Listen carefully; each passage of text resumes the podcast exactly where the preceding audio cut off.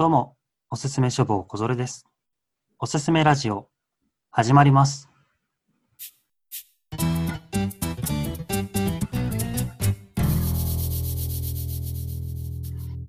さあ、始まりました、おすすめラジオ。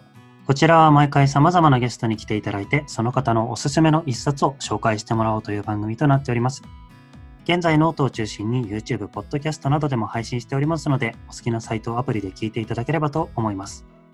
さて、本日のゲストは白鳥みちるさんです。よろしくお願いします。よろしくお願いします。ありがとうございます。ご連絡いただいて。いえいえ、こちらこそ楽しげな企画に参加させていただいて嬉しく思っております。ありがとうございます。何話か聞いていただいたようで。はい。ちなみに白鳥さん、僕あの、本を読みましたみたいなものを見見まして、それでの連絡だったんですけど、はいはい。結構読まれます？本とか。本は結構あの、まあ昔から実家にたくさんあったので、読む環境にありましたね。最近はもうあまり 読んでなかったんですけど、部屋にもちょこちょこ積んであります。うんうん読むのって小説がメインなんですか？それとも結構いろいろ雑食というか？主にやっぱり小説ですね。はい。うん特に今回ご紹介しようと思ってる小説から興味を持った文化とかそういうのを調べたいなって思った時にちょっと他の本も買い足すっていう感じですね。えー、そうやって本が広がっていくって面白いですね。そうですね。なんか発端になるそのジャンルというか、どういう小説読むっていうのが多かったりしますか？うん、ファンタジーが好きですね。うん、いいですね、ファンタジー。いいですね。最高ですね。最高ですよ。もう僕はずっといつホグワーツから手紙が来るのかと待ってたら成人しちゃったんで。ああ、残念。いやいやいや、心はいつまでもね、少年だから。そうですね。こちらまでお願いします。すいません、雑脱線しましたけど。はい。えっ、と、早速、えー本日紹介していただく本の方。えー私がご紹介いたしますのは荻原紀子さん作の「えー空色まがたま」という本でございます。はい。まがたまシリーズってやつですね。さようでございます。あ、もしかして読んだことある？いや、僕、その、その作者さんの別の本とかは多分読んだんですけど、まがたまは読もう読もうと思って、読もうリストに入ってるんですけど、手出してないんですよ。ぜひ読んでください。最高、最高そうな声色が聞こえるので、ちょっと、もうね、本当に、本当に。ごめん、スタッフだから語彙力が。全然全然、もうそれだけでちょっと伝わってきますもん。ごめんなさい。ちょっと一気に体温上がっちゃった。はい。はい、そのまがたまシリーズ一作目だと思うんですけど、はい。結構前から、昔からある本ですよね。そうですね。荻原さんのデビュー作です。うん、最初手にしたのっていつ頃ですか？えっ、と手にした読んだのは中学1年生ですねうん、あ、じゃあもう結構もうずっと長いことファンというか、そうですねうん、それは何かきっかけがあってですか？あのもともと実家にうん、ずっとあった本で、まあるほど。どんどん手を手なんかその自宅の本にを手に取っている時に一番うんまあその時に手をに取った本ですねうん、なるほど。はいじゃあ、もともとお父様かお母様が持ってらっしゃってみたいな。そうですねはい いいですね。身近でその本について語り合える人がいるっていうのは羨ましい環境ですね。語っちゃいますよ じゃあ早速、まあ、この本の内容について、まあ、簡単なあらすじなんか教えてもらえると。はい。あらすじはですね、まあ、あの、家具の士族と蔵の士族という、まあ、長く争っている2つの士族があるあ豊足原の国っていうところがあるんですね。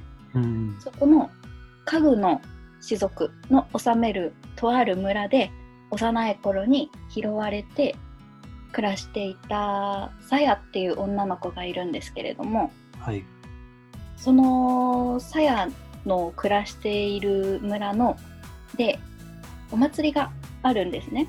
うん、そのあるお祭りの夜に村を訪れた、まあ、学人さん旅人の人たちから実はあなたは家族と対立している蔵の士族のまあ重要な人物端的に言えば、まあ、お姫様なんですよと言われて、しわ知らされるんですね。まあただ鞘はその家具の士族の生き方が好きだったので、まあ、そこその人たちには従わずに同時に その日のうちに同時に家具の士族を治めているまあなんというか王子様的な存在の人とも出会うんですよ。その人に勧誘され宮遣いをすることになるんですね。うんうんまあその使えた先のお宮の中でその王子様の弟である家具の一族の末っ子の千早っていう少年と出会ってからまたさらに物語が展開していくという感じですね。なるほど。宮中ってことは結構和風というか中華風というかそういう雰囲気なんですかね？やっぱりあのそう感じになる方はたくさんいらっしゃると思うんですけど、うん。あのそうですね日本神話を元にしてるんですね。ああ、なるほど。というのも家具の士族と蔵の士族の違いっていうのがあのイザナギイザナミっているじゃないですか。はいはい、いますね。男の神と女の神と。そうです。もともと夫婦だったけど、まあ喧嘩別れしたうんあのイザナミが死んじゃってまあその後にイザナギがイザナミを追いかけていったけど、まあ、最終的にやっぱ君とはやっていけないっていうふうになって 別れちゃうんですけどその後のまあいがみ合いがその人間を巻き込んでいるという感じですかね。世界観的には。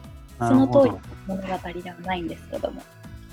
じゃあ歴史自体は意外とこう現実世界と共有しておきながら結構一線を画したファンタジーの世界の物語。そうですね。はい、うん。やっぱりそこその時代を丸々書こうとすると完璧に古代をを再現しなければならないところだと思うんですけどもうんうん。やっぱりその神話を丸々書いているわけではないので、うんうん。はい、登場人物もやっぱり神様の子供も出てくるけれどもその「古事記」とか神日本神話に出てくる神様そのものではないのでその辺の肉付けも面白いところだと思います。ええじゃあこうなんていうかそういう日本書紀とか古事記とかちょっと歴史に創世記に詳しい人からしてもちょっと面白いエッセンスが入ってる。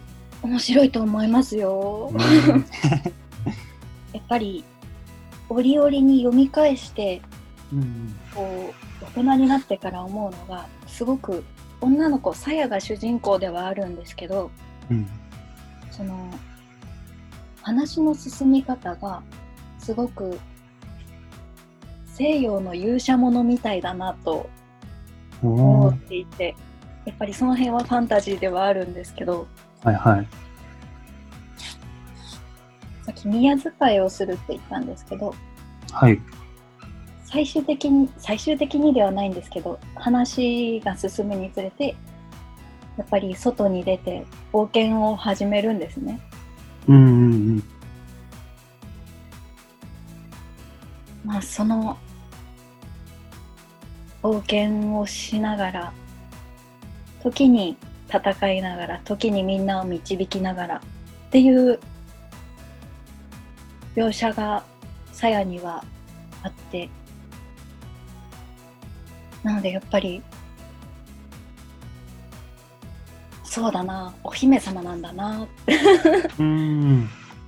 勇者的なお姫様というか、そうです。アイコンにされるんですね。うん。はい。堅苦しい宮中での話とかそういうのよりはもうもともとこうファンタジーが好きっていう方が読んで新たにあ日本のこういうファンタジーありじゃんみたいに思えるみたいな。あそれはすごく思うと思います。うんうん。日本のファンタジーがやっぱり結構新しいものだと思うんですけれども、はい。そのやっぱり先駆けとも言える作品だと思うので、うんれはぜひぜひ、ねファンタジー好きな人には読んでいただいて楽しめると思います。うんうん。結構和製ファンタジーってイギリスとかのファンタジーに比べると日本だとちょっと弱い部分があったりするじゃないですか。そうですね。でもまあ、それでもこう、なんですかね、指輪物語が好きだとか、そういった人も満足できる。それはそうだと思います。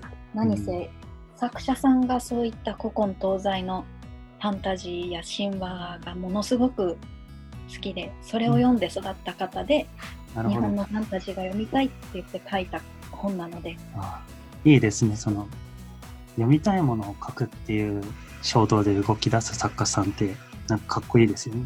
かっこいいですよね。物量で形にできるっていうのはすごいなと思いますね。そして退屈させない。もうそれが一番ですよね。ちゃはい。んとエンターテインメントとして成り立ってるというか。やっぱりこう、一番好きになるっていうのは主人公。そう。それ質問されると思ったんですけど、何度見ても、うんこう、この子が好きみたいな人が見つからないんです。皆さんもう、みんないい人なんですよね。全員が魅力的。そうなんです。うん。なんかも、ちろんあのやっぱり初めて読んだ時が12、3歳はい。はやもうその頃の私よりも少し年上のまあいいお年頃の女の子の設定なので一番感情移入して読めたのはさやですね。うんうん。そうですね。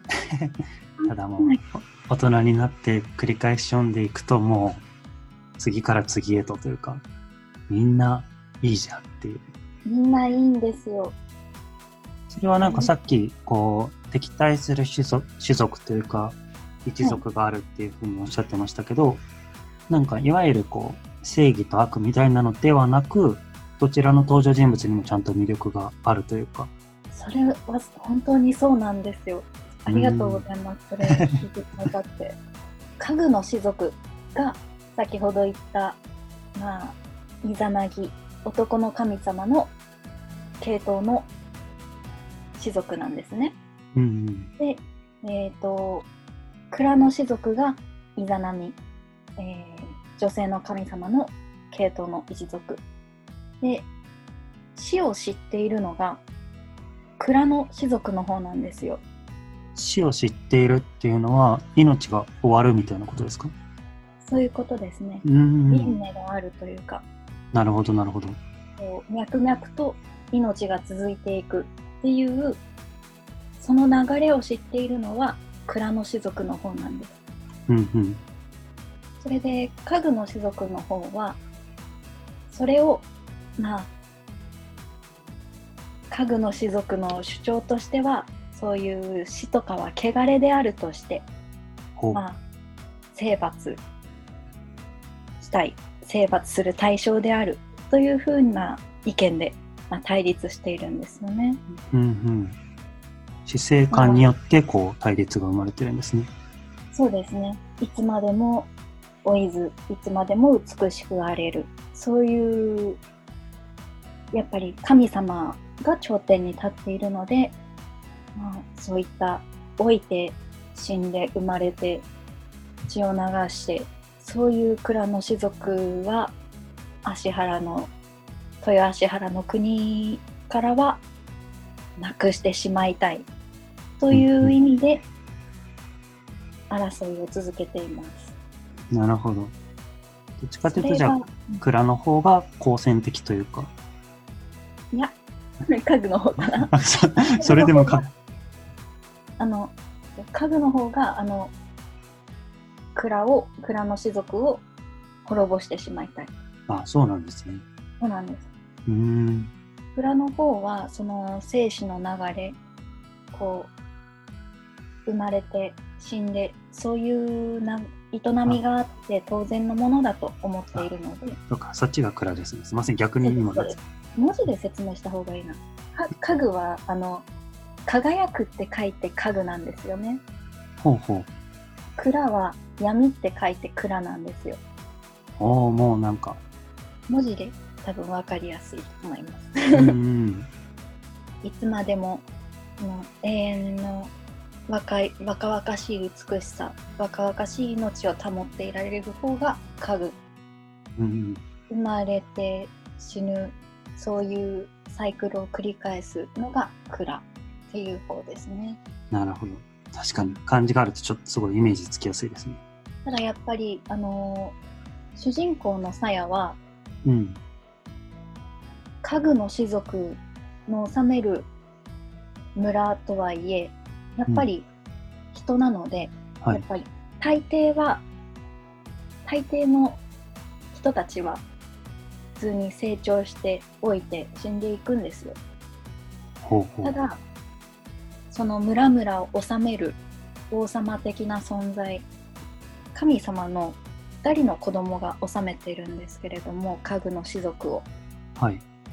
その人たちは神様の子供なのでもう老いないし死なないんです。その神様の子供たちを降参している人々は普通に老いて死んでいくんです。あなんかダメだ説明が難しい。ただそのはい。そのいつまでも若々しさや美しさを保っていられる人たちを立てまつるっていうのはやっぱりどこにでも誰にでもある気持ちではあるよなとは思いますね。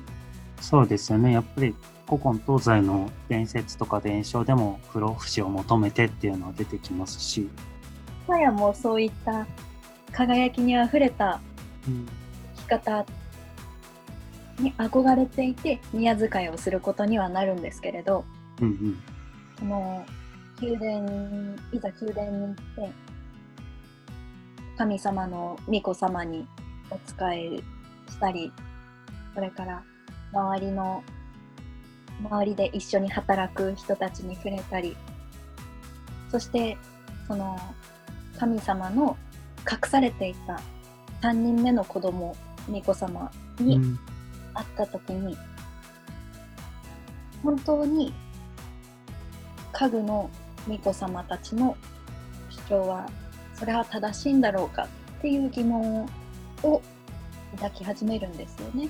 うんうんその結果その宮殿から隠されていた巫女様と一緒に脱出してそこで蔵の遺族の冒頭に出会った旅人たちと合流してお姫様としての 大冒険が始まるといった感じです。熱いですね。暑いんですよ。また、その、冒険の間にもやっぱり戦争をしているわけなので、うんうん身近な人が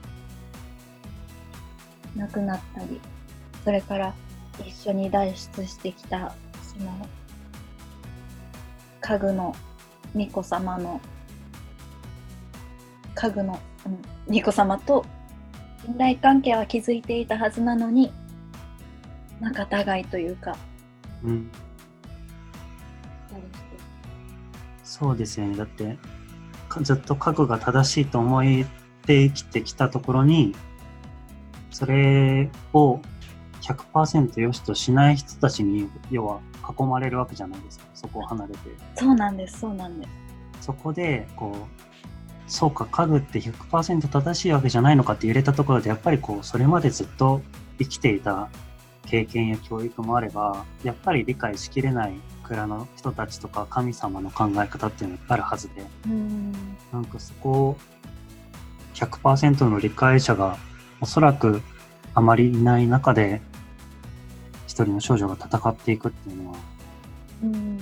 あたださやはすごくいい子なんですよっていうあれなんですけど 若い女の子らしさがすごくあってうん芯の強いところもあればコロッと気が変わることもあるしうんうん。でもその時の思い切りの良さ向こう水っていうわけでもないしそのまあみんなをまとめるも人物としてしっかりしなきゃっていう覚悟もある。なのでこうすごく思いやりにあふれた子ではあるんです。うんうん宮殿から一緒に脱出してきた男のあ巫女様って男の子なんですけど、はい。彼はずっとその宮殿の中で隠されて育ってきたのでうん。本当に自我がないんですよ。おう。あそうなんですね。そうなんです。だからそこで初めて1対1での関係を築こうとしてくれたさやとこう一緒に旅に出ることによってその当年もそれまではその兄弟の巫女様に言われるがままの生活をしていたけれども自分がどうしたいかとか自分が何かをしたら他の人はどう思うのかみたいなそういう心の動きとかをこう実地で覚えていっているなっていう物語があったりなんでしょうね。若い女の子と男の子の成長物語が今でもやっぱり胸にきますね。さやだけじゃないんですね成長していくのは、そうです。ねさっきからこういろいろお話を聞いててはい。多分ドストライクなんですよ私はやった そうもともと読みたいって気持ちもありましたしはい。その神話とかそういったものが掛け合わさってちょっとくすぐってくる感じとかすごい好きなんですね。はい。でも今聞いていてこういうことですか？こういうことかな？って思ったことが全部あでも実はこういう部分もあってっていうものがどんどん出てくる感じがもう早く本を開きたい。感じがしてなんかすごいいろいろ説明してくださってるし、はいそれもすごいわかるんですけどでも全然多分この本が今理解しきれてないというかつかみきれてないんだろうなっていう広さも感じてそうやっぱり何と言ってもファンタジーってはい。ワクワクがあるじゃないですか。はい。ファンタジーのワクワクってこう世界が広がっていくというか自分の知らないところを見せてくれる感じっていうのが個人的にはあってはい。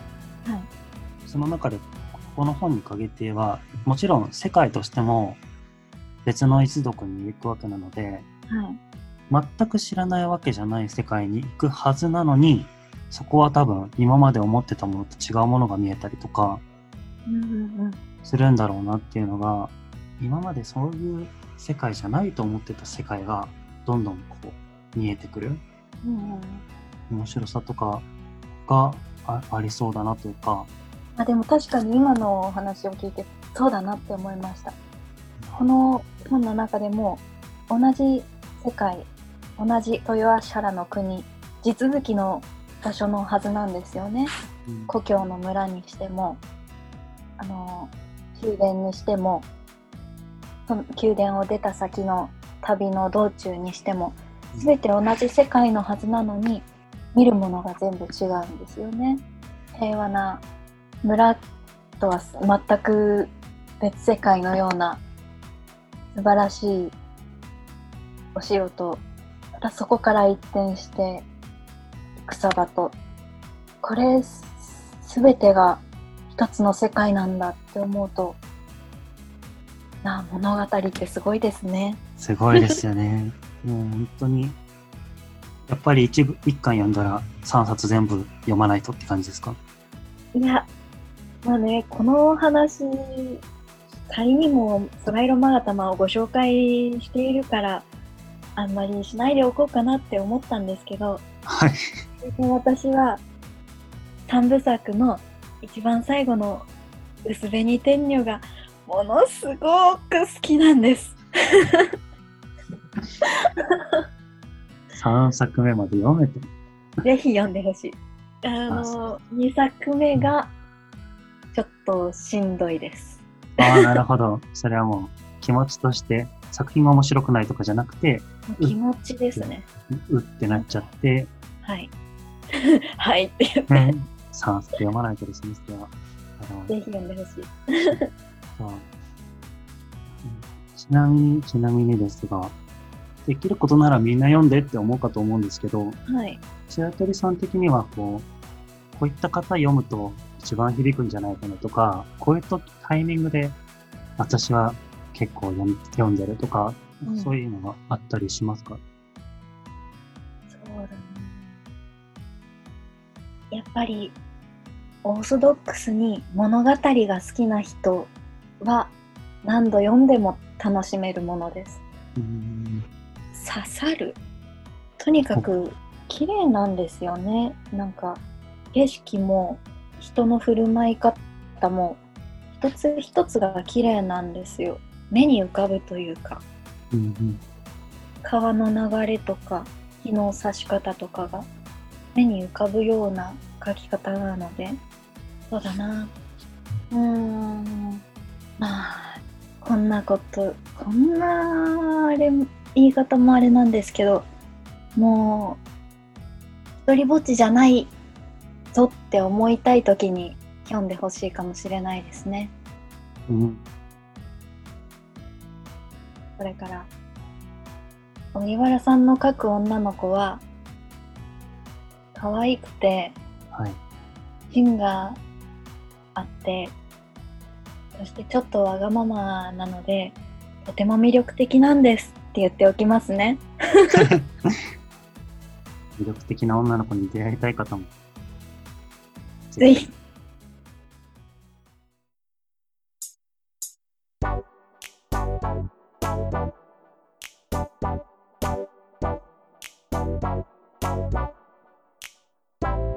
さあ、エンディングとなりました。えー本日お越しいただき本当にありがとうございました。いえいえこちらこそ参加させていただきありがとうございましたさて、えーそれからですね、えー次はリスナーの皆様、えー本日のラジオ楽しかったという方や、これを聞いてですね、私もぜひ、まがたまシリーズ読んでみたいと思った方、ぜひ、それぞれ各媒体いいねボタンとかありますので、ポチッと押していただけますと励みになります。それからもう、超有名作ですので、この本も読んだ読んだことがあるよっていう方なんかのね、感想も聞けるとありがたいですね。荻原さんの作品は、ファンタジーなのもあって、レッドデータガールとかも、あの、いろいろ漫画家とかもされてたり確かしたので、そういったもののね、感想も聞けると嬉しいですね。はい、それから、えーノートの方では私を中心に、えーいろいろな本の、読んだ本のですね、読書紹介文なんかも投稿しておりますので、えーそちらもぜひご覧いただけるとありがたいです。え今回紹介していただいた本もですね、後日私読みまして、あの、記事に上げさせていただきたいと思いますので、ぜひそちらも読んでみてください。それからこのラジオ、えーぜひぜひ参加したいという方いましたらですね、どなたでも参加できるという画期的なシステムとなっておりますので、ぜひあの連絡いただければと思います。こちらも各媒体メールアドレス、コメント欄などで、えーお送りいただければと思います。えーそれではまた最後に、えー再びとなりますが、本日のゲストであります白鳥みちるさん、ありがとうございました。こちらこそありがとうございました。